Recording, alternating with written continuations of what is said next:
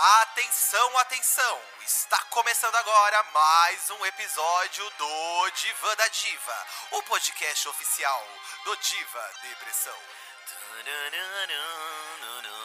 Diva da Diva. Nossa, isso foi muito radionovela, né? Muito radionovela, que antecedia as novelas, inclusive. Pois é, né? Antecedeu, na verdade. Pra você ver como a mídia vai mudando. Ai, tudo. É a transmídia, meninas. Na verdade, as novelas de rádio caminharam pra que viessem as novelas de TV. Mas antes das novelas de rádio existiam os folhetins, né, Fi? Que as novelas eram publicadas em folhetins. E antes dos folhetins. É, ficava só na imaginação da pessoa mesmo. Era fofoca, na boca É, a boca. Gente, hoje no Diva da Diva a gente vai falar sobre novelas brasileiras. Qual que é a melhor novela brasileira? A gente ama falar de novela. Quem acompanha a Diva Depressão sabe que a gente fala de novela lá no canal. Tem vários vídeos sobre novela. E esse é o primeiro episódio do podcast que a gente trouxe as novelas aqui como tema. Eu tô chocado com esse início, que não teve sentido algum. Não teve nenhum sentido, gente. A gente quis começar de uma coisa meio rádia, porque o podcast é uma rádia. É, o podcast não deixa de ser. Que programa de novelas rádio. de, de podcast, inclusive. É, Tem novelas. Como que se chama novelas de podcast? É, é pod novelas? Pode novelas? Novelas é cast. Ou novela cast. É, é, Enfim. você ver que não, não morre, né? Só se modifica. Pois é. Mas tem um motivo também da, da gente estar falando aqui um pouco sobre novela a mais, porque a gente participou de um projeto, estamos participando de um projeto que se chama Novelei, que é o primeiro projeto da Rede Globes, que é a maior emissora aí do Brasil, né? E, De novelas também, Tutupom. e de novelas também. Novelas eu acho que chega a ser mundialmente. Acho que ela é a Sim. principal exportadora aí, É, né? A Globo é a rainha das novelas. E é um projeto da Globo com, o- com o YouTube. Então é. Tá tendo lá uma série que tem um enredo onde as novelas são apagadas da vivência dos brasileiros e das memórias dos brasileiros. Então tem um grupo de pessoas te- querendo recriar essas novelas para que os brasileiros voltem a ter as lembranças. E para que assim a paz seja reinada novamente. É. Porque é uma coisa meio apocalíptica, assim. As novelas somem da memória dos brasileiros. E como a novela é uma coisa que faz parte da vida de muitos brasileiros, é como se tudo desse errado depois que as novelas sumissem. Porque as né? pessoas perdem as referências, né? A novela tá muito aqui. Tanto que- Enraizada. É até uma expressão, né? Assim, quando a gente tá contando, sei lá, uma fofoca, uma história, alguma coisa. Menina, da- parece uma novela. Parece coisa de novela. É. E realmente é uma coisa que está muito impregnada nas nossas vidas. Então a gente decidiu falar sobre esse assunto, que Sim. é uma paixão nossa também. Então, toda segunda-feira tem episódio de Novelei no canal do YouTube da Globo, onde um grande elenco recria novelas clássicas. E toda terça, nós, Diva Depressão, estamos no canal Humor Multishow do YouTube, Humor Multishow no YouTube, pra fazer um programa de entrevistas com algumas pessoas do elenco de Novelei e outras pessoas, personalidades da mídia também, falando sobre novela. Resumindo, a gente tá com um programa semanal de novela no canal Humor Multishow no YouTube. E aproveitando esse gancho, a gente decidiu fazer esse episódio que, resumindo, é pra você qual é a melhor novela brasileira e por quê. Sim, e a gente perguntou isso lá no Twitter, arroba Diva Depressão, e também no Instagram deste podcast, que é podcast Diva Depressão. Já segue aí nossas redes sociais. Segue também o Instagram do Diva Depressão,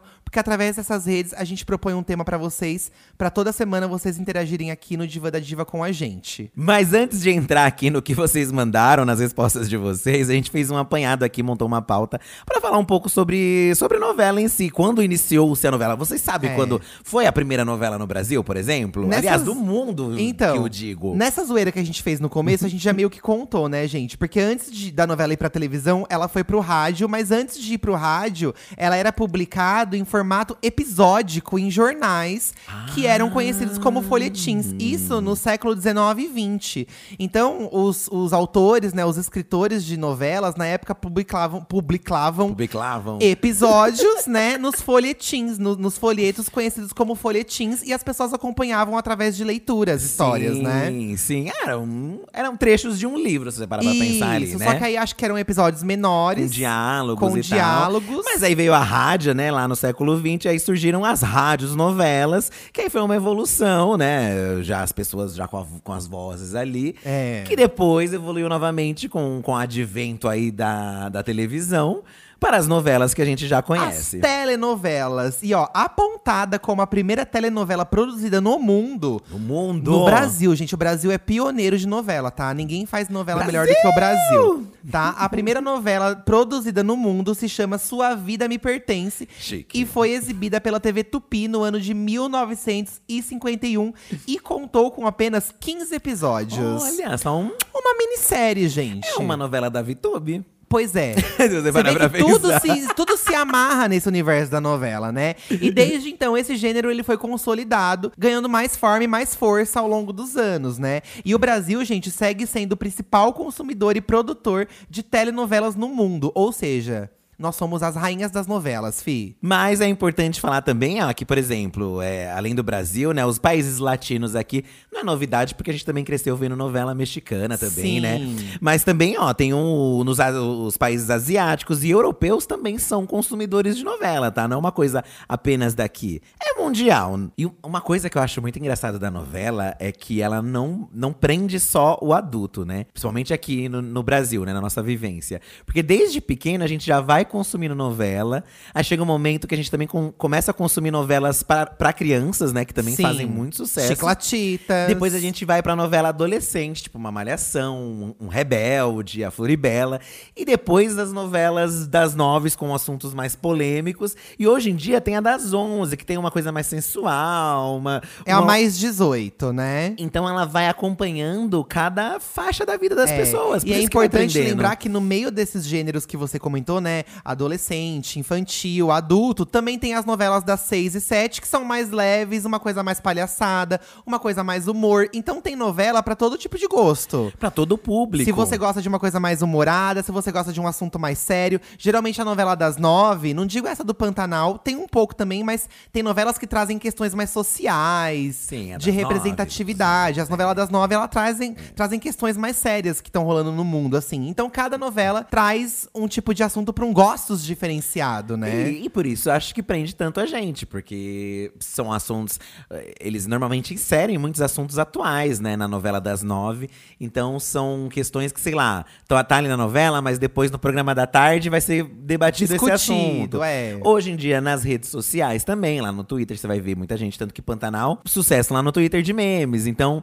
Você vê como a novela se infiltra no- no- nos meios aí Ela acaba sendo o ponto-chave pra outras discussões durante a programação da Rede Globo, por exemplo. E, e é- e né? sempre está atualizada. Por isso que É. ela nunca morre. Porque Então- sempre está sendo ali um- uma coisa nova. Por tal. exemplo, tem a questão lá do, do gay na novela que sobre- sofreu homofobia. Se eu não me engano, no, na- no episódio que ele sofreu homofobia, no dia seguinte, no programa do encontro, falaram sobre isso e puxaram a novela como, como gancho. Hum. Sim. Então eles, eles trazem a- as pautas da novela pra destrinchar ao longo da programação. Isso é muito legal. E até esses né? marcos, né? Porque a, a- conforme vai acontecendo essa, por exemplo, gays, né? Falamos de gays. Antes nas, nas novelas. Não tinha viado. Impossível. Né, o personagem gay era caricata. E depois aí a gente. Foi mudando, A gente viveu né? aí, né? A gente viveu, sei lá, aquela novela América, onde um beijo gay foi vetado. E a gente viveu depois a do Félix, que teve um beijo lá Uhum. no final. Então você vê na novela mesmo essa evolução. E é engraçado quando a gente assiste uma novela antiga e a gente até percebe, pô, nossa. O quanto faltava as representatividades, né? É, né? O quanto pessoas, mudou as coisas. entre aspas, diferentes, né? Gente, a primeira novela exibida pela Globo se chama O Ébrio, em 1965, com 75 capítulos. Aqui já foi uma novela grande, ó, 75 É. capítulos. Até o ano de 2021, a Globo já havia produzido 321 novelas. e algumas delas, como Avenida Brasil e Caminho das Índias, já foram exportadas para mais de 100 países. A Avenida Brasil é um case de sucesso na Argentina, onde eles fecharam um estádio de futebol para assistir a grande final. Uma grande novela. Vamos começar a ler a opinião do povo, Fi? Vamos, vamos. Vamos Depois lá. desse apanhadinho aqui, tá? Pra Mas- introduzir vocês aí no universo das novelas, foi legal até pra gente conhecer um pouco mais, né? Super, super. Porque, ai, gente, eu, eu, assim, acho que é um motivo de orgulho pra gente ter É. a novela como uma coisa to- muito, nas, muito do nosso país, sabe? Eh, Tanto em questões de qualidade, dos enredos, das produções. É, é uma coisa da gente. Às Se vezes a gente- orgulhar mesmo, eu também acho. a gente fala tanto das coisas ruins do país, mas eu acho que a novela é uma coisa, uma coisa cultural, uma coisa artística, que a gente tem que sentir essa sensação de orgulho mesmo. Eu sabe? acho, eu acho. E enaltecer sempre. Tem Vamos novela lá. que é muito melhor do que coisa gringa, tá? o Thiago aqui no Twitter mandou que pra ele, Mulheres Apaixonadas é a melhor novela brasileira.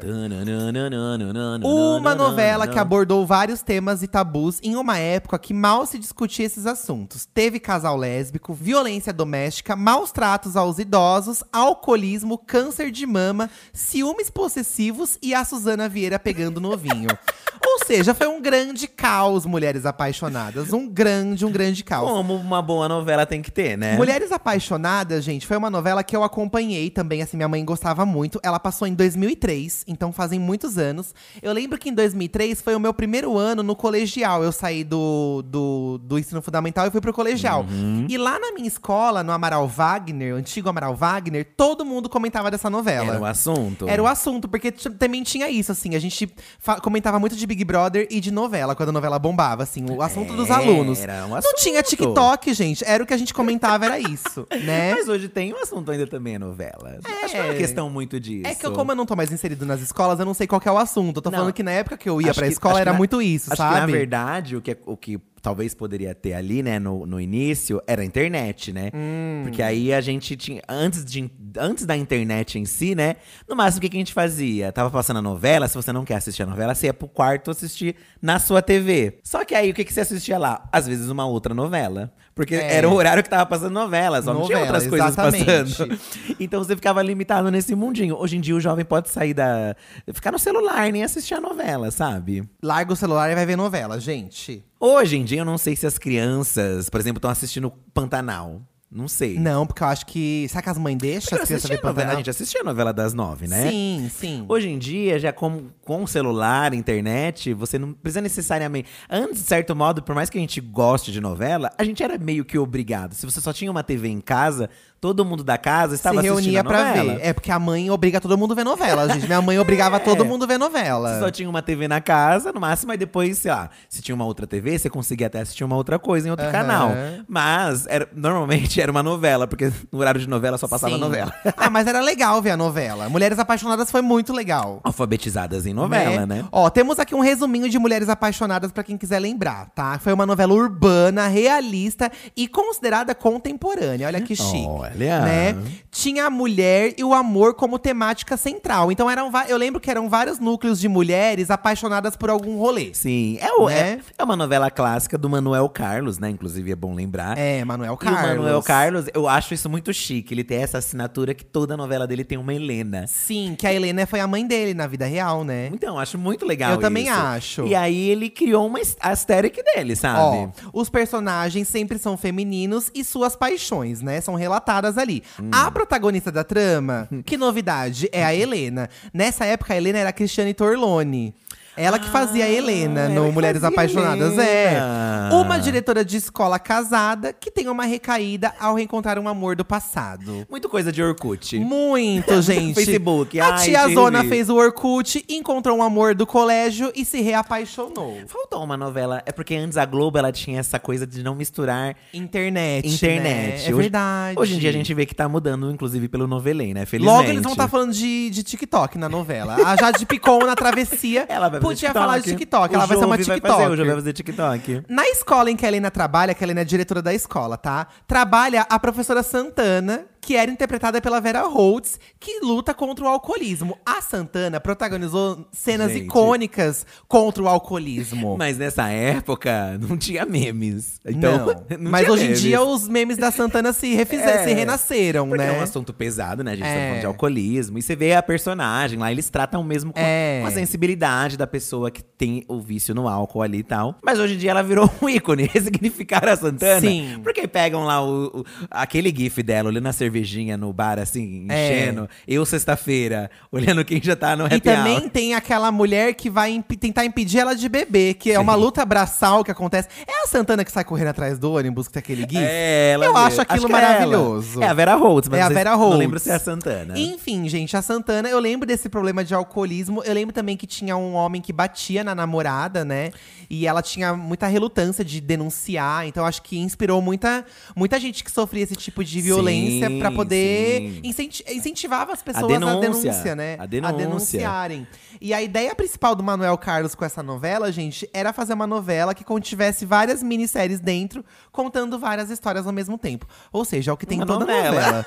Porque toda novela tem vários núcleos. O Manuel Carlos É. quis fazer uns floreios aqui, que é a mesma coisa de toda novela. Eu lembro que depois surgiram algumas novelas que até fugiam um pouco, assim, tentavam. Por exemplo, toda novela é clássico ter, por mais que ela seja séria, tem um núcleo da comédia, da palhaçada. Sim, é verdade. Amor de, Amor de Mãe acho que não teve. Eh, Não lembro de ter. Eu não sei se Amor de Mãe teve, porque a gente pegou mais a segunda fase dela, que foi durante a pandemia, né? A primeira Isso. fase nós não assistimos tanto. Então, por exemplo, tem algumas que não fogem um pouco disso e não querem tanto esse negócio. Mas, esse público da palhaçada.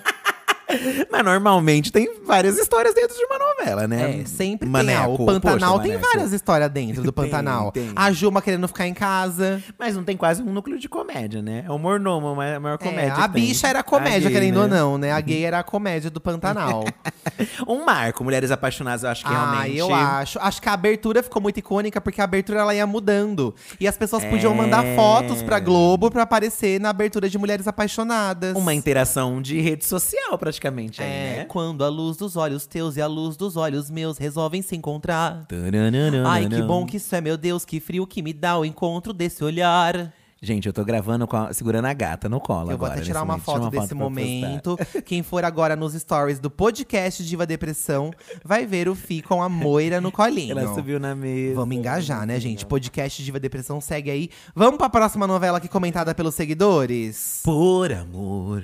97, gente, também do Manuel. Manuel Carlos tem grandes, Grandes clássicos, clássicos. né? Ele seria o nosso eh, Spielberg. Nosso é, Tolkien. Woody Allen. O de- o de- ah, de, de escritor de É, histórias. com- Não, Spielberg é só diretor, né? O- É verdade, tem que ser, o escritor, Tem que é ser o verdade. escritor. Quem mandou a Por Amor pra gente foi a Jéssica, no Twitter, tá? Pra mim é Por Amor. Ela pode reprisar várias vezes e eu vou assistir de novo em todas elas. Inclusive, opinião polêmica. Sempre gostei da Eduarda e o fato dela não deitar para a Laura, que, diga-se de passagem, era insuportável e mereceu ser jogada na piscina.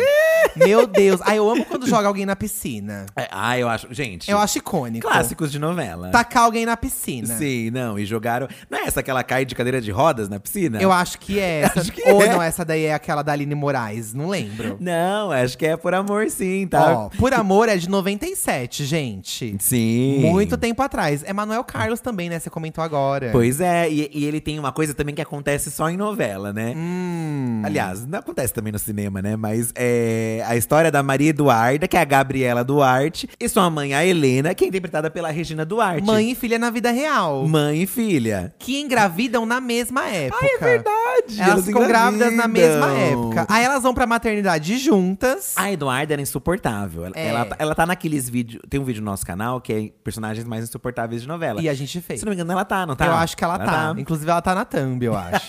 né? A Eduarda, ela perde o útero no parto e ela dá à luz a um bebê doente que morre logo em seguida. Essa é a trama. Certo. Por sua vez, a Helena, ela dá à luz a uma criança saudável, fica sabendo da situação da filha e implora para que troquem as crianças. Olha, gente. Então, ela dá a filha dela pra Eduarda, É, que a na irmã. verdade é a irmã. Ela cria a irmã dela. Então a Eduarda cria a irmã pensando que é filha dela. Gente. E a Helena diz a todos, inclusive a Atílio, que seu bebê não resistiu. O Atílio deve ser o boy dela, né? É, deve ser. Eduarda passa a cuidar do irmão como filho. Meu Deus, isso aqui Um já. caos, E é um um caos, caos. assim, que, por exemplo, na vida real, eu até entendo que por amor, por isso que chama por amor. É. Por amor, a mãe cedeu a- o próprio filho para que a filha cuidasse.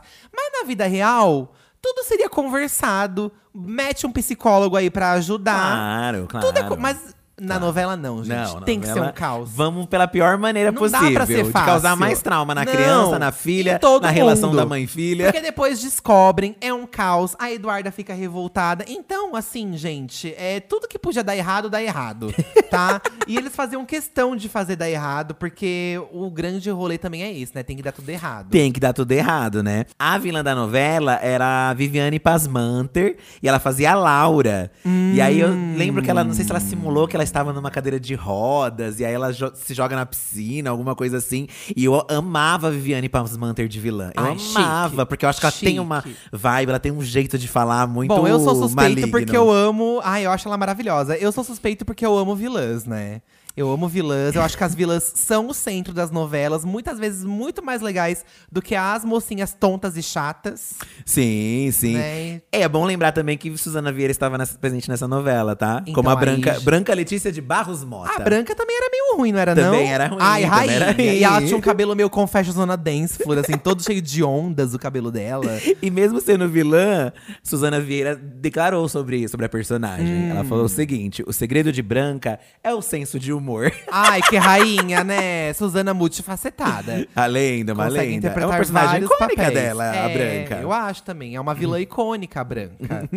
A Stephanie Silva, ela já foi direta num clássico. São tantas novelas, mas eu gostei imensamente de O Clone. Era uma mistura de assuntos. Clone, estrangeiros, drogas, enfim, eram assuntos diversos em uma mesma novela. E essa novela marcou quase todo mundo que assistiu, eu acho. Não, com certeza. Eu acho que o, o efeito clone foi parecido com a Avenida Brasil, quando teve, né, a estreia de Avenida Brasil. Mas o clone eu acho que já começou dando muito certo logo no começo, porque era.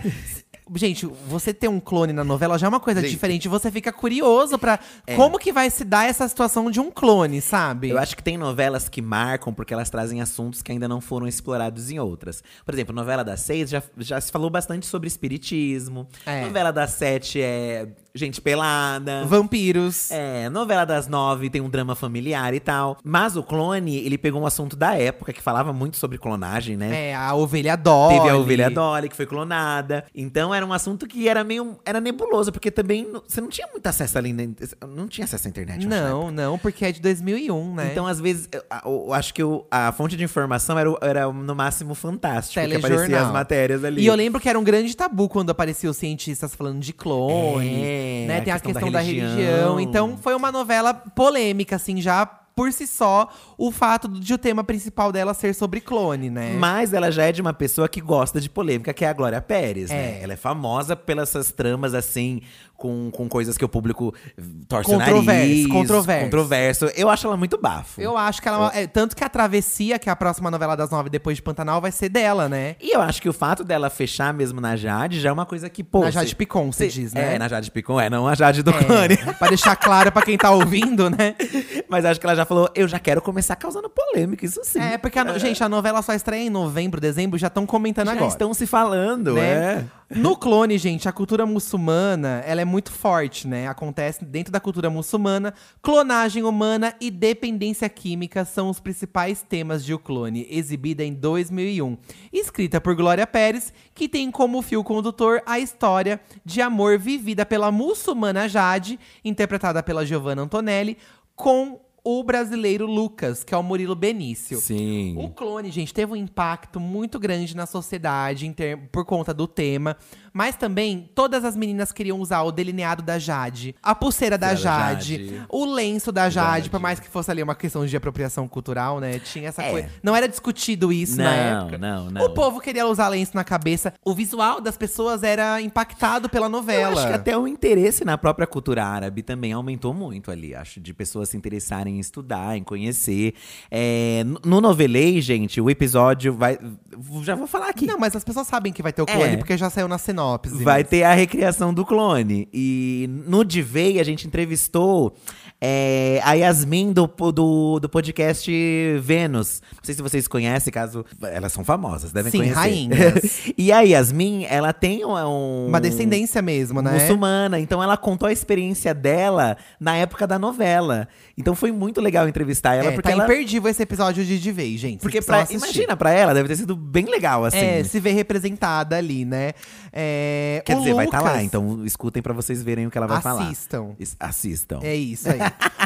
o Lucas, nessa novela, gente, interpretada pelo Murilo Benício, ele tem um irmão gêmeo que é o Diogo.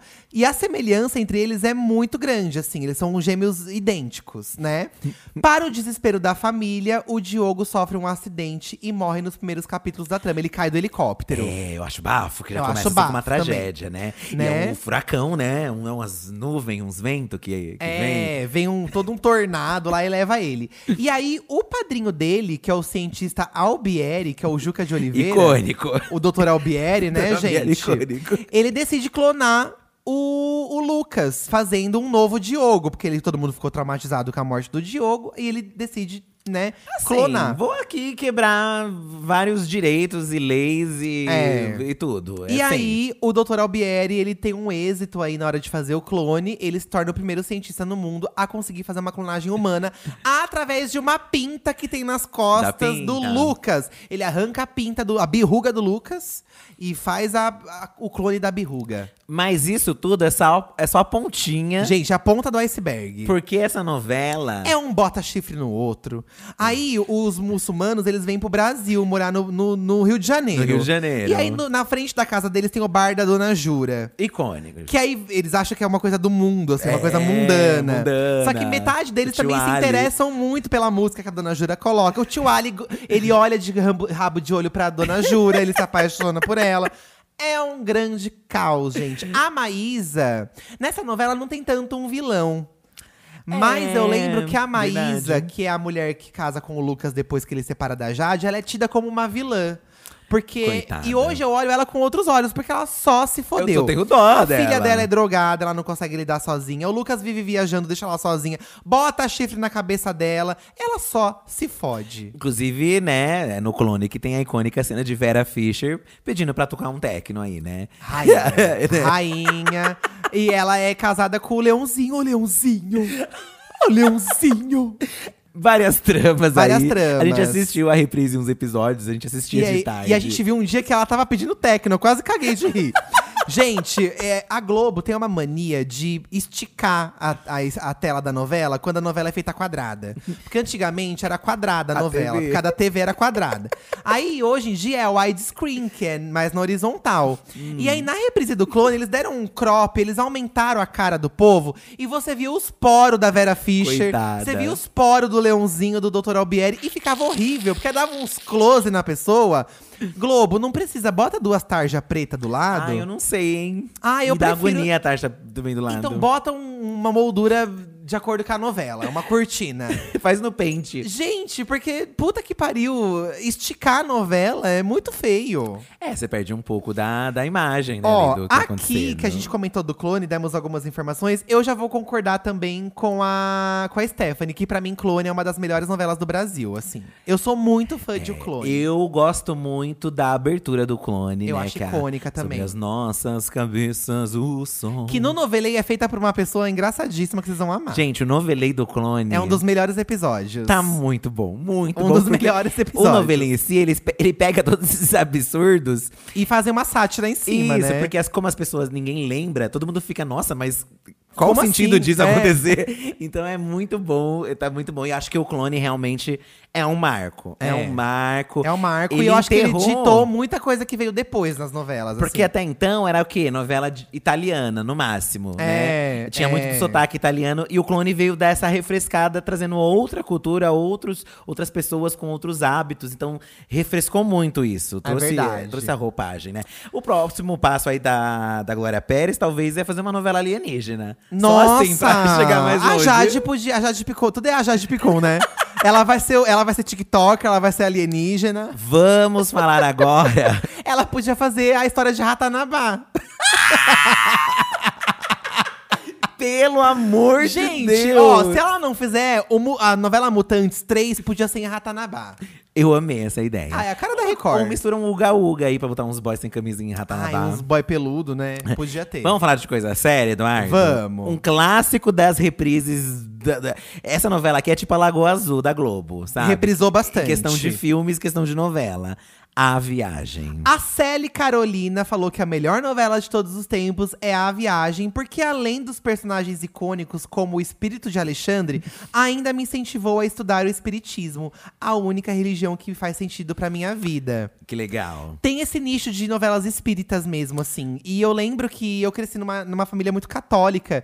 E era muito impregnado esse preconceito que a gente tinha com outras religiões, assim. Então, pra gente, era meio que um sacrilégio assistir uma novela espírita. Mas eu pegava minha mãe assistindo ao mesmo tempo, Mas, entendeu? assim, na, na- minha casa, também as pessoas são católicas, né? Mas eram mais de boa. Tinha um preconceito. Hoje em dia a gente já se desconstruiu, tal. Tinha um Inclusive, eu adoro espiritismo, gente. Tinha um preconceito, mas todo mundo Todo assistia. mundo via. A Viagem, minha mãe assistiu, ó. Todo mundo via. Todas. E as novelas das seis têm muita essa identidade. Tem a Alma Gêmea também que É, fala. Que é da Serena. Tem a- até Chocolate com Pimenta também tem uma pitadinha ali Tem, também. Tem mesmo. Ó, a viagem, gente, ela foi escrita por o Ivani Ribeiro, tá? E exibida em 94. Eu era muito criança, então eu não lembro muito da exibição original dela, mas eu lembro das reprises que tiveram depois. Das 300 né? reprises. É, ela tem como tema central a vida após a morte, e o personagem que conduz a trama é o Alexandre, que é interpretado pelo Guilherme Fontes. E ele é um delinquente rico que é preso após ser condenado por tentar roubar o cofre do escritório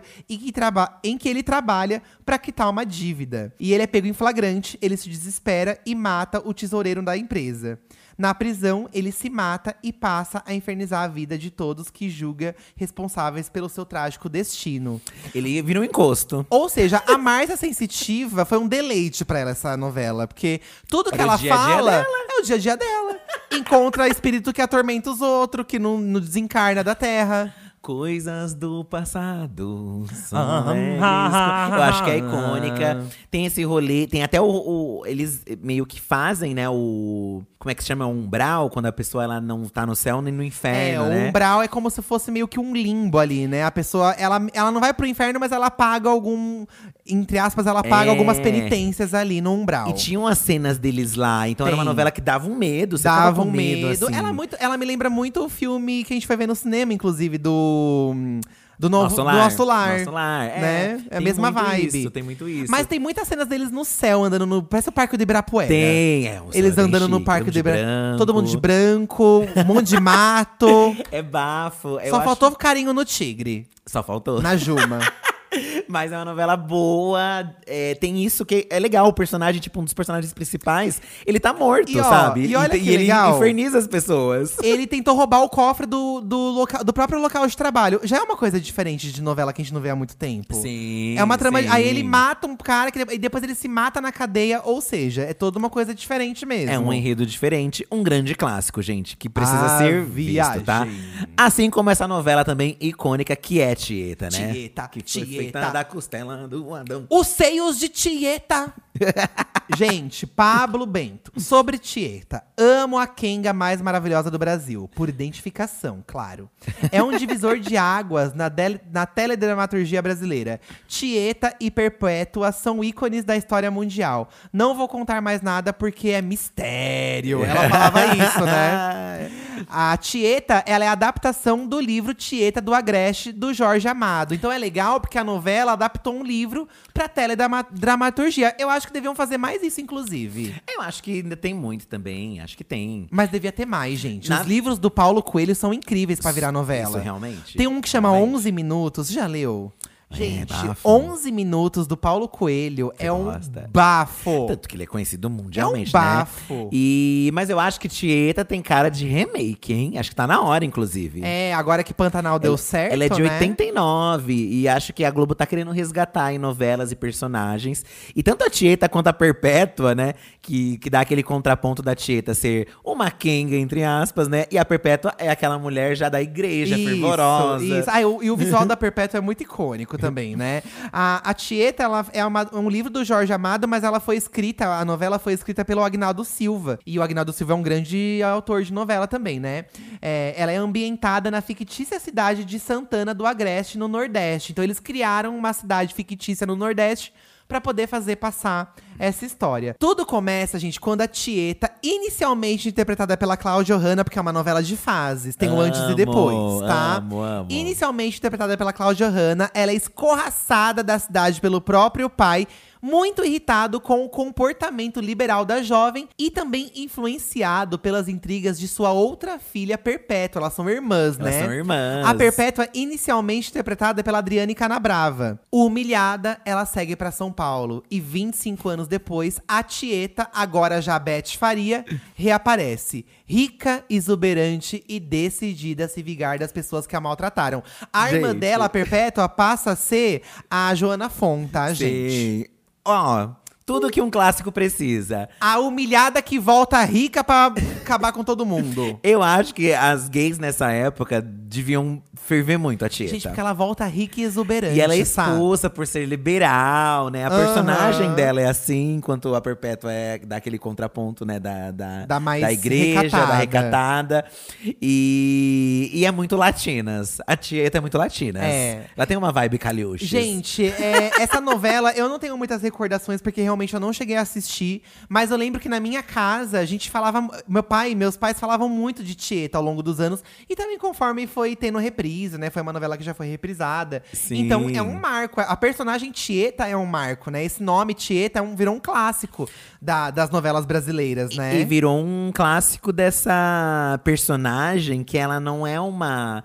A principal não é uma tonta, sabe? Ela, é uma Não, tonta. ela é mais espertona. Ela é mais espertona, sabe? Não é uma santinha. Ela é uma chata. personagem principal controversa, porque geralmente as mocinhas ou mocinhos eles são muito. Eles são os recatados. Sim. Aqui é o contrário, a vilã é a recatada e a mocinha é a, a porra louca, entendeu? E com looks icônicos, porque a Tieta também tinha esse rolê da estética, assim como também tinha a Perpétua também, que era aquele rolê todo preto. Sim. era- Uma coisa meio viúva, né? É, meio viúva. Chicas. Um bafo, bafo, bafo, de 89. Eu acho que ganha reprise, hein? Ah, eu acho. Acho que ganha remake. Remake, é. Dizem que o próximo remake, inclusive, vai ser Rei do Gado, né? Depois de Pantanal É. vai ter Rei do Gado. Mas ouvi falar também que estavam interessados em Chica da Silva. Meu Deus do céu, imagina. Eu acho que seria legal Chica da Silva, porque Chica da Silva não era da Globo, né? Ela passou na manchete. É verdade. Então seria muito legal, assim como o Pantanal também era da E a manchete. Chica da Silva aborda um tema de escravidão que faz muito tempo também que não tem numa novela recente, assim, né? Sim. Ainda mais uma novela das nove. E só que assim, é o tema escravidão, porém a Chica da Silva é uma escrava que ela Dá a também, volta por cima. Ela dá a volta por cima e ela não engole Ela foi sapos. interpretada pela Thaís Araújo. Na verdade, ela primeira corta versão. línguas, porque, gente. Chiclas que chiclas. Enfim. Coluna de paçoca. Eu amo os nomes de vocês. Agora que eu entendi, eu fiquei pensando, por que coluna de paçoca? Porque as paçocas de. O que. Você não entendeu? Não. Porque esfarela fase, deve ser. Ai, eu amo. Já perdi as contas de quantas vezes assisti Mulheres de Areia. Ruth e Raquel, as maiores. Malu e Cowboy são um causalzão da porra. Queria um remake da novela Agora com a Glória Pires, como Dona Isaura. A Mulheres de Areia também foi uma novela recriada pelo Novelei, vocês vão assistir e também ficou muito engraçado. Muito boa. Porque a Ruth e a Raquel, gente, dispensa, assim. Uhum. Vocês não têm noção de quem vai ser Ruth e Raquel, vocês precisam assistir. Mulheres de Areia, ela é de 93. Também do Ivani Ribeiro, ó. Também de Ivani Ribeiro. Acho um bafo, porque ela também traz esse rolê das irmãs gêmeas. Uma ruim e uma boa. Isso tem em todo lugar, né? Paola e Paulina, né? Paola e Paulina. É... Ruth e Raquel. Ruth e Raquel. É... Bananas de pijama. Então é. É, mas o Banana de Pijamas não tem um ruim e um bom, né? Só que Mulheres de Areia, ele segue uma coisa meio diferenciada. Pra quem não lembra da história, a gente lembrou muito da- dessas histórias porque no Novelê a gente assistiu os episódios, então a gente acabou resgatando assim a memória dessas novelas. Eu não lembrava, por exemplo, que em certo momento uma delas morre. Só que ela não morreu Só ainda. que ela não morreu, depois ela volta. Ela Eu- volta. Gente, tem que ter um morto que volta. que um ter. mortinho básico que volta, né? Como diz Márcia Sensitiva. a história é da Ruth, que é interpretada pela Glória Pires. A Raquel também é a Glória Pires, tá, gente? É, as duas As são- duas são a mesma atriz. E nessa época, o, o- tinha os efeitos de câmera, mas também tinha cenas que elas apareciam juntas. E é maravilhoso. E eu lembro que pra época era muito, nossa, É, elas olha, estão as duas juntas e não é mal feito, é muito bem feito, Tá bem inclusive. feito, tá bem feito. Ó, a, a Mulheres de Areia conta a história da Ruth, que volta pra sua cidade natal depois de passar algum tempo fora. A Ruth volta a morar com os pais e com a sua gêmea Raquel. Raquel e Ruth, apesar de fisicamente idênticas, têm personalidades muito diferentes. Obviamente, Tá, né? Sempre. óbvio. Aproveitando-se da semelhança física com a irmã, Raquel planeja conquistar o namorado de Ruth. Raquel é uma safada. É A Raquel é uma fura-olho, tá? Safadíssima. Para a tristeza de Ruth, Raquel consegue seduzir Marcos e se casar com ele, interessada somente na fortuna do rapaz. Ele também é um safado. Ele é um tonto também. Ele também é um cafajeste. Tem uma cena que ele, ele beija, a, a Raquel é tão safada que a irmã sai e ela entra como se fosse ela pra dar uns beijos no boy. Olha que safada!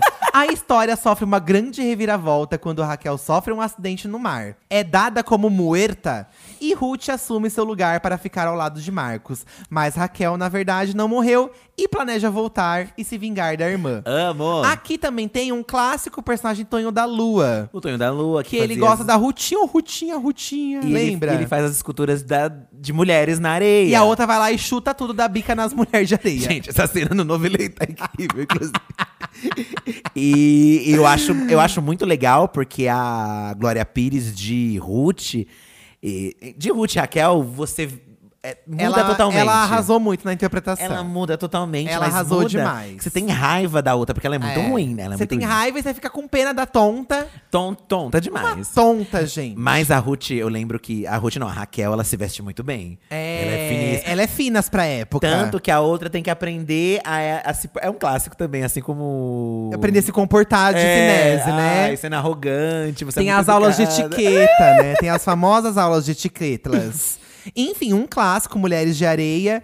E até assisti o Novelei, que relembra aí o Mulheres de Areia. Eu não lembrava de tantas coisas icônicas que tinha na Mulheres de- nessa novela. Tem muita coisa Pois icônica. é, são coisas que criaram tendências. Por exemplo, gêmeos. Isso, é. Gêmeos em outras novelas, Eu acho que entendeu? a Paola e Paulina veio de Ruth e Raquel, sim, gente. Vai que foi uma inspiração. E vai que não foi mesmo, né? Então. Essa próxima aqui também tem um, um grande marco, que é o marco da pessoa que morreu e as pessoas não sabem quem foi que assassinou. E aí eu te pergunto, ouvinte, e pergunto pra você também, Fi. Quem, Quem matou matou Odete Reutemann? Vale tudo, gente. Não me convidaram. Presta festa pobre. E a, esse que a abertura é um esgoto que vai É. enchendo a fé. É. Eu acho essa abertura bafo demais. Vale tudo, gente. Foi apontada aqui pela Joelma Santos no Twitter, tá? Nunca tinha assistido. Vi pelo Globoplay. Olha que legal. Ela assistiu no ano passado, porque lá no Globoplay tem todas essas novelas disponíveis pra vocês assistirem, tá? Isso tudo não é uma pública. Não É precisa pra nem esperar. vocês. É, podia ser, né? Mas não é. É, mas já recebemos pra fazer o Divem, né, filho? É, Poxa, e tudo bom, tudo bom. recebemos o nosso cachê. É, no ano passado ela assistiu, ó. Vi pelo Globoplay no ano passado e não conseguia parar de assistir. É maravilhosa. Muitos barracos, armações, golpes, subtramas que se resolvem rápido. Não tem barriga. Eu fiquei apaixonada pelos personagens. E é muito atual e nem parece que é de 88. Ela é do ano que o Fih nasceu, um ano antes de eu nascer. Pois ela é, é. muito antiga. Tanto que ela é a primeira novela que o Novelei recria. O episódio de estreia, que inclusive eu e o Fih participa do Novelei, é a Vale Tudo.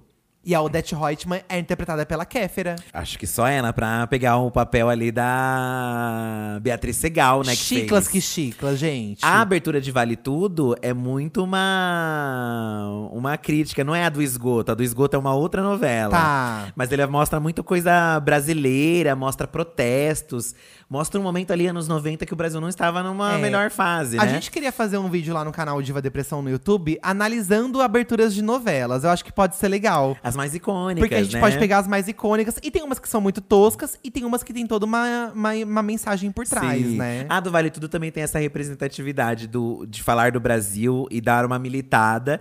E os personagens, né? A própria Odete Reutemann, ela representa muito o rico. Que tem até hoje, né? Um rico da época, né? Que despreza Uhum. O brasileiro, O brasileiro, o brasileiro pobre. Ela despreza, tem nojo, tem raiva. E eu acho que isso é o chocante da vilã dela. Porque você vê ela explicitamente. A Beatriz Segal, você tem raiva, você quer esganar ela. Porque ela bota um ódio, assim, que você fica. Gente, pra mim, a Odete Reutemann, por mais que eu não tenha acompanhado essa novela porque eu não era nascido, mas ao longo dos anos, né, sabendo, ela é uma das vilãs mais icônicas de todos os tempos, Com a. Reutemann. Ela é a mãe, tipo, de de Nazaré, de Carminha. Ela tá no topo da cadeia É, alimentar das Ela vilãs. andou pra que todas Né? corressem. Correu pra que É, todas andassem. Vou ler um pouco da novela aqui pra vocês, ó. Vale tudo. Corrupção e falta de ética foram enfocadas em Vale Tudo do Gilberto Braga, Agnaldo e Agnaldo Silva. Olha, foi um feat. Foi um feat, Olha, né? o telefone Nossa, deles. podia juntar a Glória Pérez com o Manuel Carlos. Imagina o caos, uma Helena no meio do, dos muçulmanos. A novela foi exibida em 88. E a Raquel Acioli, que é a Regina Duarte, né? Ah. É o oposto da filha Maria de Fátima, que é a Glória Pires, tá? Jovem, inescrupulosa e com horror à pobreza, que logo nos primeiros capítulos da novela vende a única propriedade da família e foge com o dinheiro com o objetivo de se tornar modela. Safadíssima. Safadíssima. Safadíssima. Enquanto a mãe batalha para sobreviver honestamente, Maria de Fátima seduz o milionário Afonso Reutemann, Cássio, interpretado pelo Cássio Gabuz, né? De olho na fortuna do rapaz. Ele é filho da poderosa empresária Odete Reutemann, que é interpretada pela Beatriz Segal, que é assassinada nos capítulos finais, gerando um grande mistério da história. O Brasil inteiro parou para saber quem matou Odete Reutemann, que futuramente viria a ser quem matou o Linneu. Pois é. Lembra? o quem explodiu o shopping, Torre de Babel, quem. Enfim, é, é criar um mistério que não tinha tido até então para Pra o Brasil. você, pra você também tinha. Lembra da próxima vítima? A próxima vítima também. A próxima muito. vítima foi uma novela Muito. onde tinha um monte de assassinatos ao longo dela e ninguém sabia quem que era o assassino. E só no último episódio que revelava. Que revelou. Então eles te obrigavam, entre aspas, a você ver a novela inteira pra saber quem foi.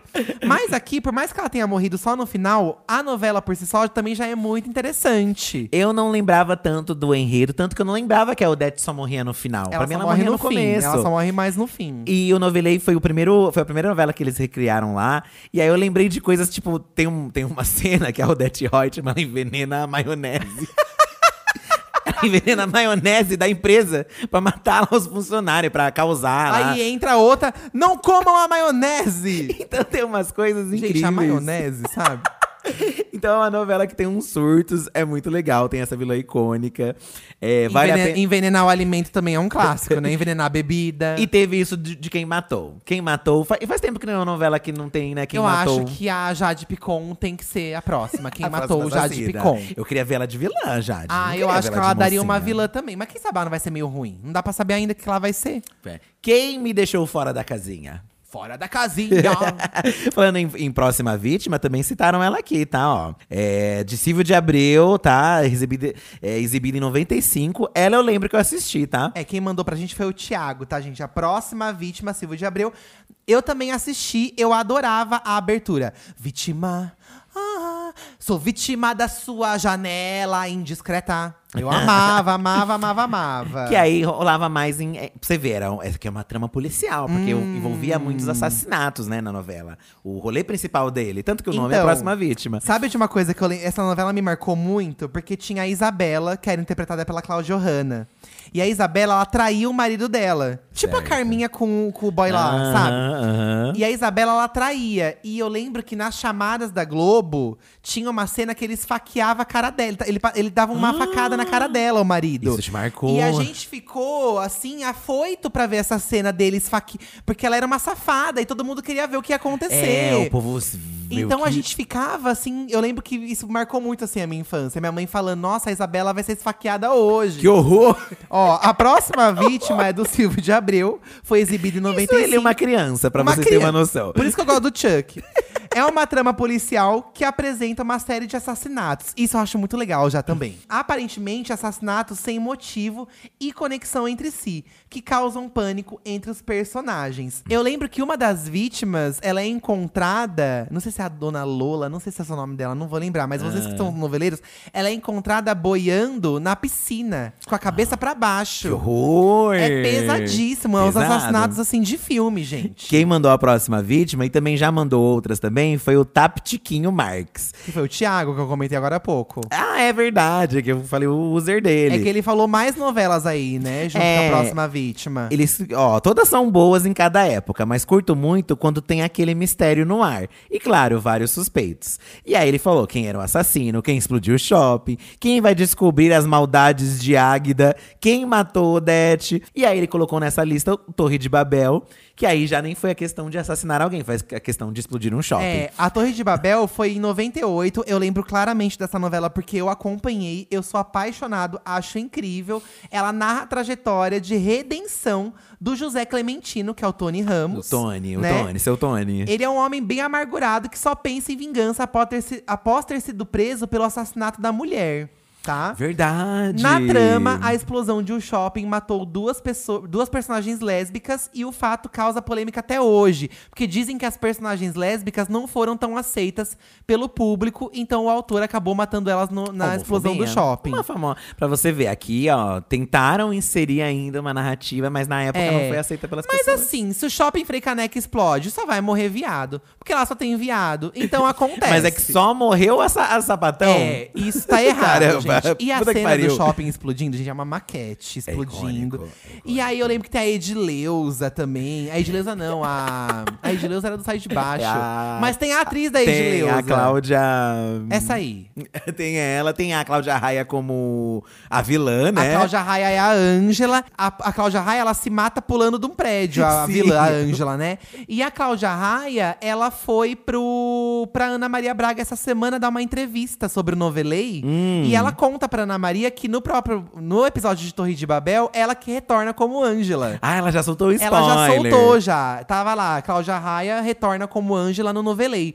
Então, no Assistam. episódio de Torre de Babel, gente, em nenhum momento a Ângela aparece. E do nada chega a Cláudia Raia recriando a sua própria vilã. Eu acho a Ângela uma das vilãs mais icônicas também de todos os Eu tempos. gostava que ela tinha cabelo curto. É. e ela usava uma alfaiataria. É, ela usava umas roupas É. bafo, assim. né? Chiclas que chiclas. E tinha Cala a Boca Lucineide, lembra? Cala a boca, Lucinei. E quem explode o shopping é a Sandrinha. Você já tá dando spoiler, Ah, gente, Eduardo? todo mundo sabe já. Tinha a Shirley, que era uma chata. É chata. A filha do Tony Ramos. Só sofria, coitada. Só E sufudia tinha a Shirley. Sandrinha também. A Sandrinha que foi a que explodiu. Vamos falar, é- essa novela eu acho meio injustiçada, porque muita gente não lembra, mas a Clefissânia Tiburcio lembrou dela. Porto dos Milagres, de 2001. Odoiá, Rainha Emanjá, Odoiá. Me apaixonei pela obra de Jorge Amado e pelo personagem Guma, feito pelo Marcos Palmeira. Enquanto assistia a novela, devorei o livro Mar Morto, de Jorge, só pra saber mais da história do pescador Guma. Olha, eu Olha, sabia é que… inspirado, né? Que tinha todo esse rolê, Porto Ó, dos Milagres. Porto dos Milagres é de 2001, gente. E tem uma trama política que conta a história de uma cidade formada por duas classes sociais: a burguesia e os moradores dos cais do porto, de classe baixa. E a base da economia local é a pesca, mas a cidade também é uma das entradas de contrabando do país. A mitologia e a religiosi- religiosidade estão presentes na trama e que, de forma fantástica, exerce influência na vida dos habitantes. Eu lembro que no último episódio, no, ou quase no último, a Iemanjá aparece pra ajudar o Guma. É verdade. Então, pros, pros devotos de Iemanjá, foi uma puta novela, assim, porque tinha essa coisa da crença, né? Sim. Da diversidade de crença, do cais, do mar. Pois é, o Marcos Palmeira tava bonitão nessa época. tá, Gente, eu nunca achei ele bonito, Ah, eu achava ele acredita? Ah, eu nunca achei, eu nunca achei. Eu Ai, mas mamava também. que horror! Não ligo, não ligo. Já a Bruna disse que ama laços de família e choro até hoje com a Camila raspando o cabelo, que é um grande clássico também, né, gente? Um grande clássico. Sou muito noveleira, porém, revendo e vi inúmeras problemáticas que fiquei até meio assim. E queria ver, queria eu ter a vida da Dona Helena. Ai, ah, não, a dona Helena sofreu né, um pouco, não sofreu? É, mas a Dona Helena só caminhava pela calçada, né? Ela fazia vários grandes nadas. O, o novelei também, gente, do Laços de Família também tá É. muito bom. Tá muito, Muito bom. incrível. É que a Camila rouba o namorado da mãe, né? O Edu. Pois é, Tem ah, disso, gente, né? é, é uma treta ali familiar, que a mãe namora um e a filha pega. E aí depois tem o câncer também, que é uma das cenas mais, É. icônicas, que- mais icônicas, eu acho, da Carolina Dickman, Essa né? novela é de 2000. Ela conta a história de amor de uma mãe e sua filha, tá? A Helena pra mim, a Helena da Vera Fischer é uma das Helenas Ah, mais icônicas, icônicas. Quero fazer um vídeo só das Helenas também no Ai, canal. Amor, precisamos? É, Pontuando as, Helenas. Ponto- dando nota pras Helenas de Manuel Carlos. Vamos fazer vamos, isso? Vamos, É, ela é uma empresária de 45 anos que se envolve com o jovem Edu, interpretado pelo Reinaldo Giannichini. Foi aqui que foi o estouro do Edu como, como, como, Como gatinho, galã, né? como galã. Reinaldo Giannichini como gatinho. 25 anos, tá? O Edu tinha. E eles vivem uma história de amor. Tem essa polêmica da mulher mais velha namorar um homem mais novo. O que é polêmico até é hoje, polêmico né? Pra até você hoje. ver. O relacionamento dos dois causa grande polêmica por causa da diferença de idade. Mas o que mais vai mexer com o relacionamento de Helena é Edu e Camila. Interpretada pela Carolina Dona Shordickman. filha mais nova de Helena, que assim que conhece o rapaz, cria um laço de amizade muito forte. Aí está laços de família, né? Não, não é isso. Eu tô brincando. Já que tem as mesmas idades e interesses. Com o tempo, Edu acaba se apaixonando por Camila e os dois tentam resistir. Porém, a Camila vai ter leucemia e para salvar a vida da filha, a Helena tem que engravidar de novo do pai biológico da Camila, Que ela já é separada. que já é separada, porque aí só assim ela vai ter um bebê compatível ali com a medula. Um caos, gente. A menina espera nove meses. E pra a poder outra se quer curar. ser a Helena com esse caos todo? É, não dá pra querer ser a não. Helena, mas essa novela marcou. Eu acho que Laços de Família marcou muita gente também, né? Tem, é um elenco de gente. peso. Também tem a Débora Seco, que faz a Iris, que mora no Isso. campo. E a Iris, gente, ela que vem pra fazer justiça. Porque quando a Camila começa a namorar o Edu, que ela pega o namorado da mãe, ela escreve no- de batom no espelho, Judas. Antes de do Cisne Negro, antes do RuPaul, antes de, A do Joker.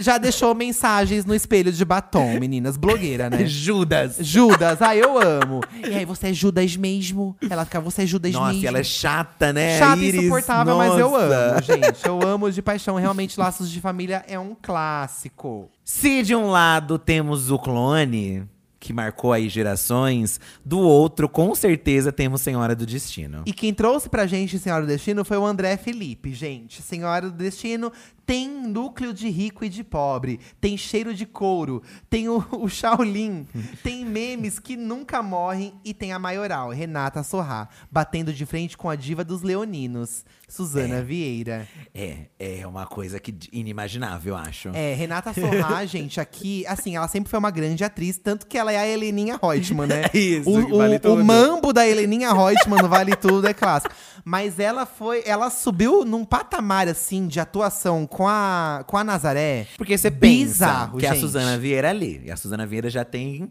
Um nome, né? Ela já tem um nome e acho que ela já tem muito uma identidade dela que você espera da Suzana Vieira. É. Que ela vai ser aquela personagem que vai sobressair e tal. Sim. Mas aí a Renata Sorrá, com a Nazaré, ficou ali pau a pau. E às vezes, eu vou, vou até aqui me arri- arriscar em dizer, que até eu acho que ela superou ali É. em, em algumas coisas. Gente, a Renata Sorrá, eu acho que a gente queria, a gente queria ver os episódios da, da Senhora do Destino pra ver a Nazaré, porque ela só causava, ela era engraçada. E ela é uma vilã, engra... ela é uma vilã Ela é uma engraçada. vilã engraçada. E aí ela é meio pobretona, então, é, assim, não é aquela vilã rica, ela é meio pobre... É, ela passa perrengue, ela passa perrengue. ela tem raiva. E aí, gente, é bizarro o tanto que ela é icônica, assim, né? Ela foi escrita por Agnaldo Silva, exibida em 2004, e conta a história da Maria do Carmo, interpretada pela Suzana Vieira.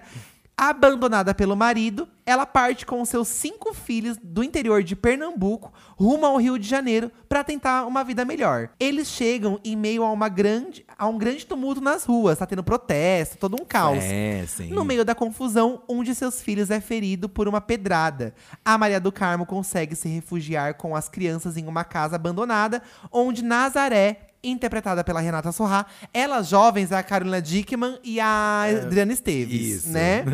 Vestida como uma enfermeira e com uma falsa barriga de grávida. A falsa gra- a grávida de Taubaté aqui, ó. É, a grávida né? de Taubaté. Ela também tá abrigada lá, a Nazaré, nesse, Sim. nesse refúgio, né? A Nazaré promete tomar conta das crianças enquanto Maria do Carmo leva o filho ao hospital. Na volta, porém, Maria do Carmo descobre que a mulher desapareceu com sua filha recém-nascida, a Lindalva. Isso porque ela estava enganando um outro outro boy, falando que estava grávida desse boy. Um caos, gente. E ela, aí, só que como não tinha um bebê de verdade, ela ia precisar de um bebê pra Aí falar ela rouba o bebê da Maria do Carmo. E ela bem roubou o bebê. Roubar Anos- bebê também é um clássico, de novela, gente, ó. É um clássico. Anos depois, a Lindalva, agora batizada como Isabel, que é interpretada pela Carolina Dickman, que já fazia a Maria do Carmo Um jovem. clássico também. É, é um multiverso. Tem uma relação de cumplicidade com o Nazaré. A farsa de Nazaré começa a vir à tona e ela faz de tudo pra manter a filha roubada perto dela. E aí, nesse fazer de tudo, é fazer de tudo Ela mesmo. mata todo mundo, tacando todo mundo da escada da Dando casa tesourada. dela. Taca na banheira e bota a rádio dentro. Tudo, tudo que ela pode, a Nazaré faz naquela casa. Inferniza a vida de todo mundo também que mora. É, ela vai. Um, pra mim, um dos episódios muito icônicos que eu lembro, assim, que a Senhora do Destino assisti bastante. É quando a Nazaré entra na casa da Maria do Carmo. E samba não tem ninguém, cama. não tem ninguém na casa, ela começa a debochar de tudo. E aí ela vai, sobe na cama e samba. E samba na cama, gente. Samba na aí cama. eles botam uma trilha, aí dá uma quebrada na tensão. Porque a Nazaré é muito ruim, ela faz Gente, muita ela maldade. é muito chata. E ela faz muita Mas ao maldade. mesmo tempo que ela é chata, você quer ver mais dela. Quando ela faz sapatonas, sinto de longe o cheiro de couro. Tem uma hora que ela tá Gente! sofrida, a Nazaré. Acho que ela perde a casa, não perde? É, acontece de tudo. Que aí ela volta a fazer programa. Assim, ela é muito ruim, mas também muita coisa ruim acontece com ela. Então ela é uma vilã que ela vai se fodendo ao longo da novela. Mas ela não deita, ela, Ela continua não deita. Sendo ruim. E ela vai presa, a Maria do Carmo também vai presa, e elas se encontram na cadeia, e tem uma briga na cadeia. Olha, é um caos, mas essa novela vale muito a pena você assistir e reassistir, porque ela é muito boa. Pra quem gosta de uma boa novela das sete, acho que é, é- não tem como não falar de Cheias de Charme, que foi uma novela que eu não assisti tanto, porque eu estudava nesse horário, eu lembro. Acho que eu estu- eu estudava, Cheia de 2012. Charmes é das empreguetes, né? Isso, ou não, já tinha terminado 2012. Não sei, mas eu não assisti tanto. Ela é do Felipe Miguel e Isabel de Oliveira, tá? Ele conta a história das empregadas domésticas Maria da Penha, que é a Thaís Araújo, Maria do Rosário, que é a Leandra Leal, e Maria Aparecida, que é a Isabela Drummond, conhecida também aí como a nossa Emília, tá? E elas estão lutando pelos seus direitos, mas acabam criando ali um grupo musical que se chama As Empreguetes. E aí a rival delas na música é a Cheyenne, que também é um clássico. Que é a Cláudia Abreu, Cláudia sim. Abreu. O Gabriel Oliveira que mandou pra gente aqui Cheias de Charme. Inclusive a Thaís Araújo soltou lá na Globo. Eu quero um filme das Cheias de Charme, das empreguetes. Ah, é? Tipo, o que aconteceu com as empreguetes 10 anos depois, sabe? Ela queria fazer esse Ai, filme. interessante. Daí ela pediu, Globo, vamos fazer esse filme. O que aconteceu com as empreguetes 10 anos depois da fama? Acho que seria uma, um bom recorte. Fizeram o aí. filme do Clô, que é uma chatice. pra que não fazer isso? Ó, o Gá, é, ele comentou aqui, ó, cheias de charme, tem hits, personagens icônicos, histórias legais e super divertidas. Ainda deu um olhar para as empregadas domésticas desse Brasil, que sempre foram invisibilizadas com papéis estereotipados ou como figurantes mesmo. E é bem legal pensar realmente dessa, desse- dessa perspectiva. Desse recorte, né? Porque normalmente as empregadas são aquele outro personagem que, ah, tá fazendo uma intriga, uma fofoca. É. Mas não, aqui elas são as estrelas mesmo do E elas negócio. ficam mais famosas que a estrela musical do momento, que é a Cheyenne. Exatamente, que a Muito Cheyenne legal. é uma cantora de eletroforró, que também era uma coisa que estava muito em alta. É uma coisa meio Joelma, né? Inclusive, a Gabi Amarantos teve grande visibilidade, né? Ela já tinha a carreira dela, obviamente, mas a novela tem a música dela na abertura, ela ganhou bastante repercussão aí. Lembro também que muita gente tinha um crush no Ricardo Tosi, que fazia aquele Fabian, sabe? Ai, assim. ele era bonitão, de Eu- Uma amiga era muito apaixonada Eu por lembro, ele. ele era um belo de um bonitão. Eu lembro bastante dele também, como esse personagem aí. Cheias de charme, realmente é um, um marco. Ele era o empresário da Cheyenne, esse boy aí, né? Era, Lembra? não era? É, é. E acho que faz tempo que não tem uma novela da Sete que causa esse furor, assim, que nem, É que nem ela verdade, fez. é hein? verdade. Ó, mas chocolate com pimenta causou. Também citaram chocolate com pimenta aqui, é óbvio. O chocolate com pimenta é do Valcir Carrasco. É, e ela é de 2003, só que é novela das seis, tá? É, novela, das meio de seis. época. É verdade, 20. verdade. Novela das seis. Mas ela é uma novela mais de época, meio anos 20, né? Inclusive é meio, realmente aqui, ó, 1920. E ela passa numa cidade que vive ali, né? Uma cidade fictícia, acredito eu, que meio que vive do chocolate lá. Tanto que é, é meio um, Uma palhaçada. um Willy Wonka, meio É, misturado, tem uma assim, fábrica sabe? de chocolate. E ela tem uma. Eu sinto, né? Acho que é meio óbvio também. Ela tem muita influência da Carrie a Estranha ali em alguns Você momentos. acha? Que tem a icônica cena que cai tinta na, na Ana Francisca. É verdade. Que é como se fosse o baile que cai sangue na É Carrie. verdade. A Ana Francisca é uma personagem icônica da Mariana Ximenes, né? Na história, a Ana Francisca, que é interpretada pela Marina Ximenes, inclusive foi esse personagem que me fez se apaixonar pela Mariana Ximenes, que eu adoro Hum. ela. Ela é uma menina humilde que, após perder o pai, vai morar em uma cidade com uma parte da família que ela não conhecia. Só que chegando na cidade, ela é meio vista assim como um patinho feio.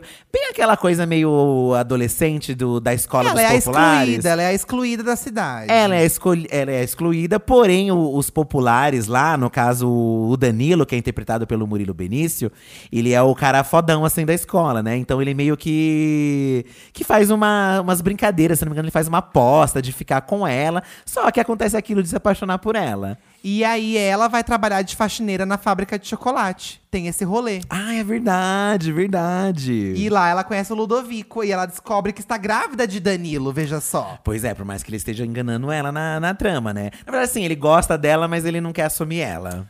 Clássico, né, gente? E tudo isso acontece em meio a essa, essa atmosfera dos anos 20, né? Então tem toda uma estética. Eu acho que fo- foi uma novela muito marcada pela estética que ela tinha. Muito. E aí rola esse rolê dele, deles humilharem ela pra cidade inteira, né? Eles, ela é convidada pro baile pelo Danilo, só que lá as meninas humilham ela, com, jogando tinta nela. E aí ela foge da cidade e volta anos depois, rica, bonita e maravilhosa. Outro clássico também. Aí, para ó. se vingar de todo mundo também. Só que com Tudo o filho do. Danilo. Ela tá grávida, ela teve o filho, e ele não sabe que ele é o pai da criança também. Ou seja, um caos, né, gente? Um caos. Eu não gosto muito de chocolate com pimenta, já vou levantar essa, essa polêmica aqui, mas muita gente gosta, né? Então tem que respeitar. Tem que respeitar. Sendo novela, eu vou passar esse pano, tá? Vou ler o tweet da Laurinha. Ó, Avenida Brasil, sem sombra de dúvidas. Eu tinha 9 para 10 anos e na época já assistia. Sim, kkkk. Foi a mais icônica da história. Vilã surtada, mocinha surtada, trama de vingança e muito barraco. Histórica. O Brasil parou pra assistir o último episódio.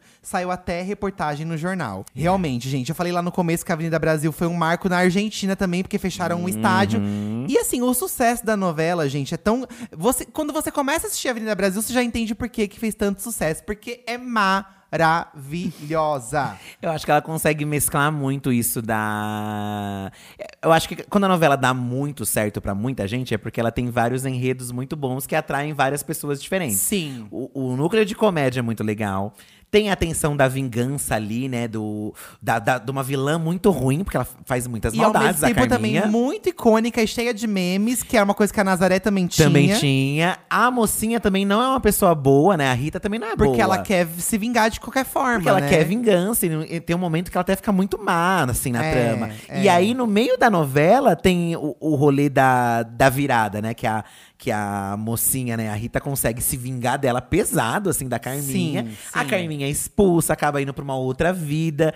Então… É um bafo. São várias camadas ali. O- os episódios da vingança, especificamente, onde a Rita troca os quadros da casa e bota E corta o cabelo da Carminha, igual a Anitta cortando o cabelo do Igor Saringer. Manda ela servir. Eu lembro que muitos episódios eram, eram, eram, eram muito aguardados por todo mundo. Tipo, Também, nossa, eu também. não posso perder hoje porque é a cena tal. Não posso perder hoje É. porque é a cena tal. Então ela sempre tinha um acontecimento, acontecimento, novo. Sempre tinha um acontecimento. Ó, ela é do João Emanuel Carneiro, ela é de 2012, conta a história de Rita, interpretada pela D- Débora Falabella, que ainda criança sofreu com a madrasta Carminha, Adriana Esteves, que com a ajuda do amante, o Max, que é o Marcelo Novaes, armou para Genésio, pai da menina. Abandonada pelos vilões em um lixão, Rita conheceu o Batata, que é o Jorginho, o Cauã Raymond, que é o seu amor de infância. E o Batata, ele é filho da Carminha É. né? Porém, um casal de argentinos adotou a menina e 12 anos depois, Rita, agora Nina, se tornou uma excelente chefe de cozinha.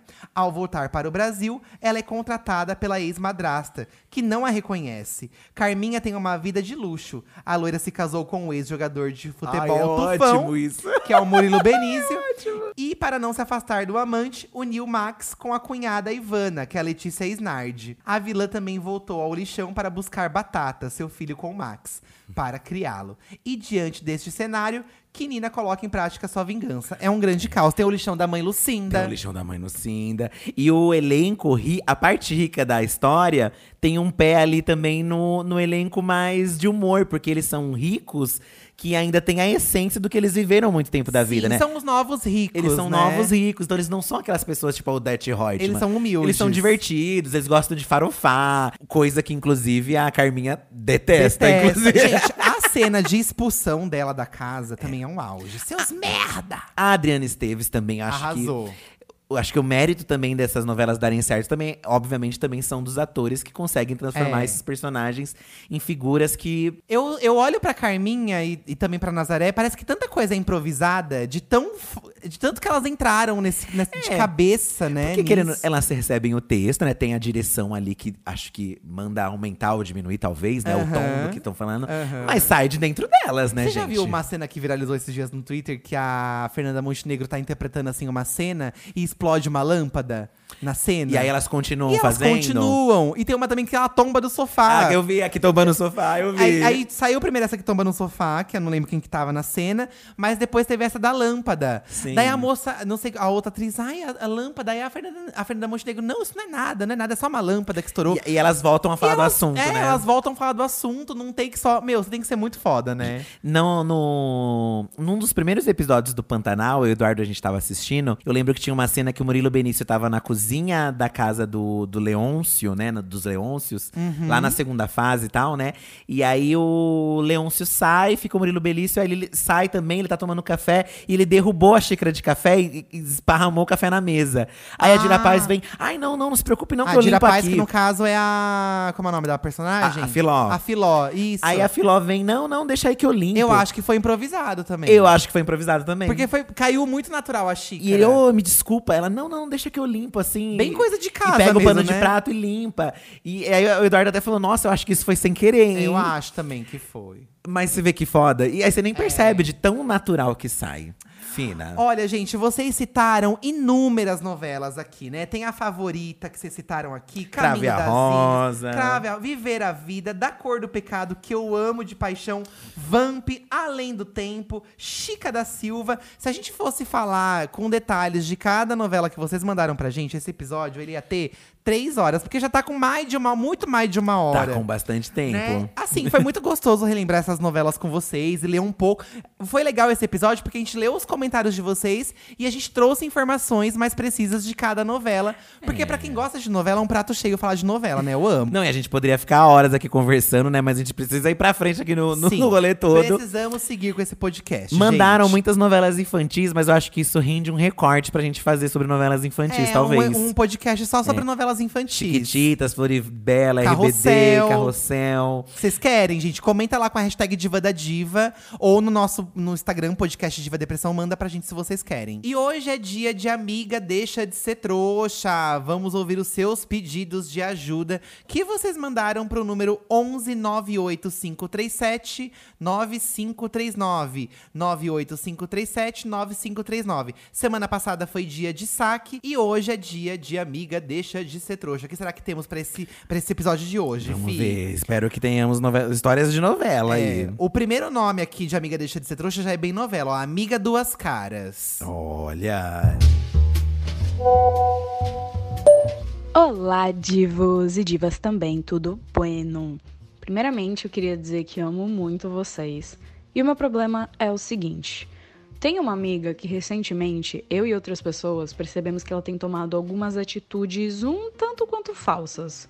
Por exemplo, existem pessoas que eu cortei laços total por atos sem noção que já tomaram no passado, mas ela ainda é amiga dessas pessoas. O problema é pelas costas desse povo, ela fala mal deles o quanto pode, ela mete pau, ela ri de várias vergonhas que eles passam. Mas quando tá perto deles, ela paga de melhor amiga, faz declarações como se nunca tivesse falado mal uma vez sequer. E nós nos afastamos um pouco por enxergar uma hipocrisia nessas atitudes que ela toma quando não tá com a gente. Vocês acham que eu devia conversar sério com ela sobre isso? Ou simplesmente deveria me afastar porque, se ela mete pau nos outros pelas costas, ela também pode fazer a mesma coisa comigo? Ai, que dicção de milhões, Nossa, amiga! amiga, um audiobook, praticamente. Foi muito um texto de novela. Amiga, com certeza ela fala mal de você por trás, eu tenho certeza. Porque gente que faz isso perto da gente dos outros também faz de você. Eu acho que assim, falar mal, todo mundo fala mal de todo mundo. Todo mundo se zoa. Mas eu acho que aí é o que que se fala mal, né? sei Ah, lá. não é bem assim todo mundo falar mal de todo mundo também. Não, acho que assim, por exemplo, ai, é, eu elogiei seu look aqui, mas aí pro outro amigo eu falei, nossa, você viu a roupa da fulana, né, coitada? Tá.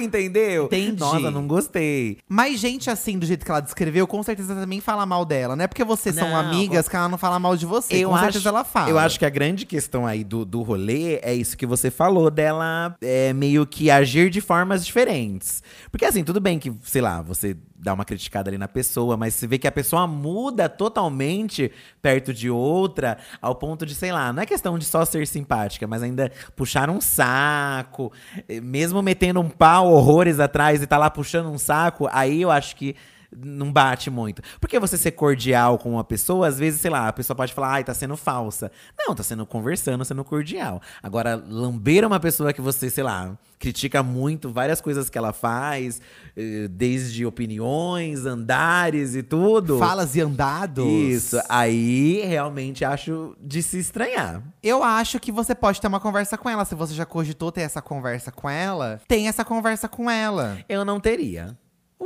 Porque Mas ela vai que se afastar sem mais nem menos, a menina vai ficar Você é encasquetada. uma pessoa legal pra. Sim, mas eu acho que vale uma conversa. Se são tão amigas assim, vale uma conversa. Então, eu- eu ia ver esse ponto. Se é uma amizade muito assim, imprescindível, uma pessoa que, que faz parte da sua vida. Mas eu senti assim, que você já se afastou e não tá sentindo falta. Apesar que ela mandou esse questionamento pra gente. Então deve sentir um pouquinho, É, talvez. ai, vamos normalizar isso também, gente. Term- parou de falar, parou de falar e fim. Então, eu também acho Sabe? que não precisa, às vezes, de um encerramento. Eu ah, acho eu que se for muito, eu acho que se for muito amiga, vale uma conversa. Agora, se não for tão amiga assim do jeito que a gente tá pensando que é, ai que se foda também. O grande né? rolê de tudo, eu acho que é confiança. Se você já não está tendo confiança com essa pessoa, Eu acho também. Acho difícil você ter depois de uma conversa. Porque, sei lá, já, eu já, acho que a meio... conversa é só pra esclarecer o que tá acontecendo e cada um vai. Entendi. A conversa não é pra resolver. Ah, Nem toda conversa você precisa resolver de fato aquela É questão. pra se esclarecer. É pra se esclarecer e cada um vai viver sua vida, Mas se é sabe? uma pessoa que você não acredita, que vai esclarecer o quê? Se ela vai Ai, falar uma amiga, mentira. então manda se fuder. manda se fuder, então, que é melhor. Eu acho que você não tá perdendo nada, amiga. Você é uma pessoa que não tá fazendo bem, não tá agregando. E tudo bueno, né? E tudo bueno. O próximo caso está intitulado assim, ó. Cunhada não quer que eu fique com o irmão dela. Olá, divos e divas, convidados se tiver. Bom, o que acontece? No meu caso, eu tenho um namorado e tá tudo muito bem, tudo lindo, maravilhoso. Mais ou menos algumas brigas tem? Tem, mas é normal de casal. Só que o que acontece? Eu não tô com um probleminha, eu tô com dois. Que o que acontece? O primeiro é que assim, eu me dou muito, muito bem com a minha sogra. A gente se dá muito bem. O problema é a irmã dele. E a irmã dele é católica, muito católica. E eu sou uma bruxa neopagã. Então, ela acha que eu estou levando o filho dela, tipo, pro lado do diabo da força, sabe? E o meu segundo problema é o que acontece. A minha mãe. Ela acha que eu sou muito doida pra ficar com alguém tão certinho. E ela fala que ela não me recomendaria pra ninguém, pra nenhuma pessoa. Como é que eu posso mandar a minha cunhada e a minha mãe a merda sem que fique muito feio? Du, por favor. Du, por favor, xinga, xingue elas, por favor. Brincadeiras à parte. Amo você, Felipe, amo o Edu. Muito bom o canal. Ahn, assisto todos os vídeos, vejo Diva da Diva. Tudo tá indo muito maravilhoso. E é só isso. Obrigada, beijos. Oh, Ai, que bruxinha mais fofa Você que tem você idade pra namorar, é. menina? É a vozinha tele de bruxa. ah, eu vou xingar você, amiga. Você fica se preocupando com a opinião dos outros. Porque assim, ele tá com você e gosta de você. Mas a opinião dessas outras pessoas vai interferir no relacionamento de vocês? A, a questão aí é que parece que você tá querendo ser família demais. Ah, eu acho que faz parte quando você entra na outra família, você quer meio que as pessoas Mas é gostem só um de você. namoro, gente. Mas eu acho que é importante, mas não é imprescindível, amiga. Principalmente porque a mãe dele curtiu você. Acho que a mãe e o pai ali talvez seriam os maiores empecilhos pra não aconteceu uma relação boa, assim. Que mesmo assim também acho. eh, Veja aqui o Eduardo, né? A gente não tinha apoio dos nossos pais de nenhum dos lados. É. Com o tempo que foi melhorando e a gente foi viver a nossa vida, o nosso amor. E aconteceu, exatamente. Então não fica se prendendo a isso. Porém, acho que seria legal. Mas quem perde, no caso, são elas que não vão poder conhecer você e participar desse relacionamento É, dos amiga. dois. E essa questão da religião é, é bem complicada mesmo. Tem gente que leva a um Sim. extremo, não respeita, não sabe dividir as coisas. Faça uma bruxaria.